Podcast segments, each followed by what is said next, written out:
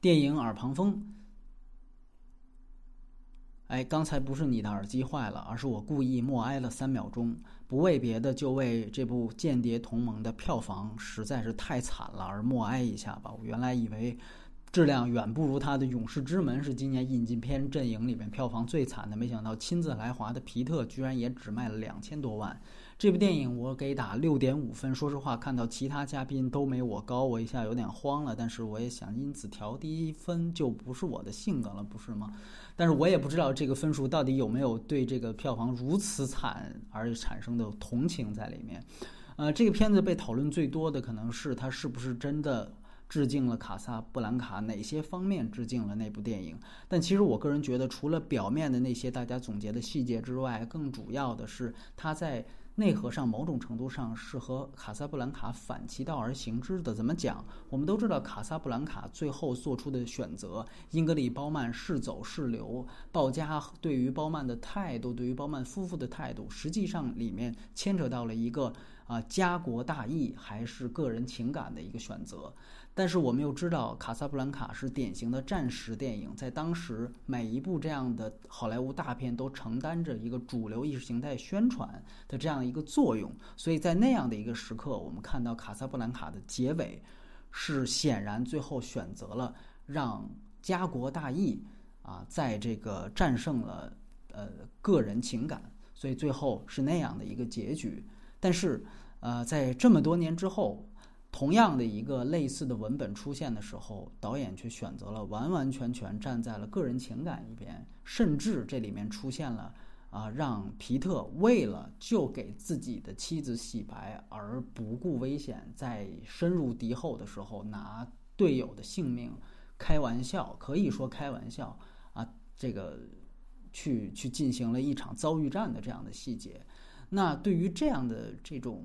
呃，电影来说，如果放在以前或者放在现在的中国，我们想象，如果比如说是他讲了一个日本的这个一个女间谍给日本人卖命，然后最后这个电影是这样处理的，显然他会遭遇到非常大的争议。但是在现在的美国，这些不仅不是争议，不仅没有问题，但很可能还大家还觉得这没什么，这很老套了。不过，如果你对比《卡萨布兰卡》，其实互文的看是非常有趣的。那这里我再说三处我比较喜欢的细节，一处呢是关于沙尘暴车震。那这一场戏我觉得是真正有山雨欲来风满楼的感觉。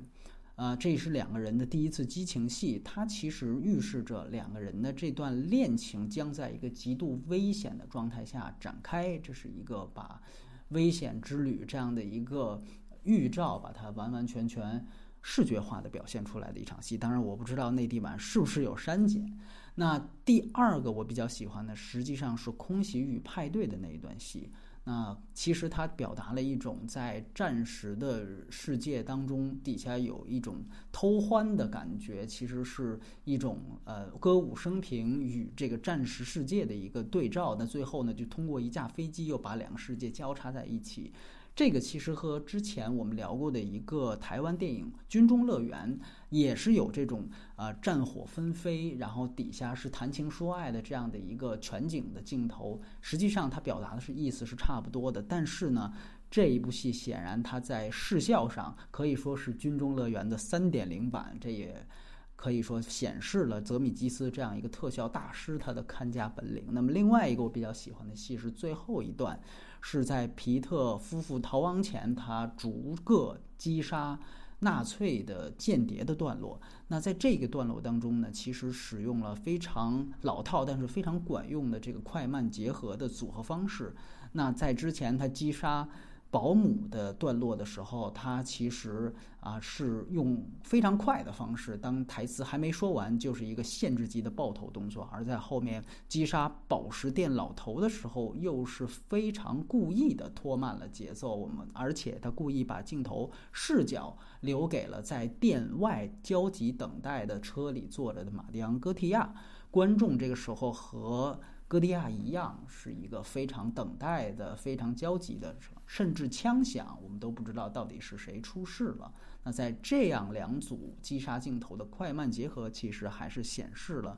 泽米基斯教科书般的水准。可以说，他在整部戏当中，嗯，其实展现了很多老态龙钟的这样的一些调度的手法，甚至整部戏的节奏以及呈现的价值观，刚才说到了，其实都是有些过时的。但是在这个极个别的细节上，其实还是可以拿来做教科书的。那最后就聊聊皮特吧。其实我们都知道，他在这五六年一共接了三部二战电影，《无耻混蛋》《狂怒》和这一部《间谍同盟》。很多人问是不是一部不如一部？我觉得从成色来讲，《无耻混蛋》当《无耻混蛋》当然是远高于这两部，但是《狂怒》和《间谍同盟》，我觉得半斤八两，甚至《间谍同盟》强点儿不多。不过。就皮特在这三部二战片的表演而言，我觉得甚确实是可可以说是再而衰，三而竭。因为呃，在《无耻混蛋》当中，我们都看到了一个全新的皮特，操着德州非常土的口音的，真正是一个无耻的混蛋的布拉德皮特，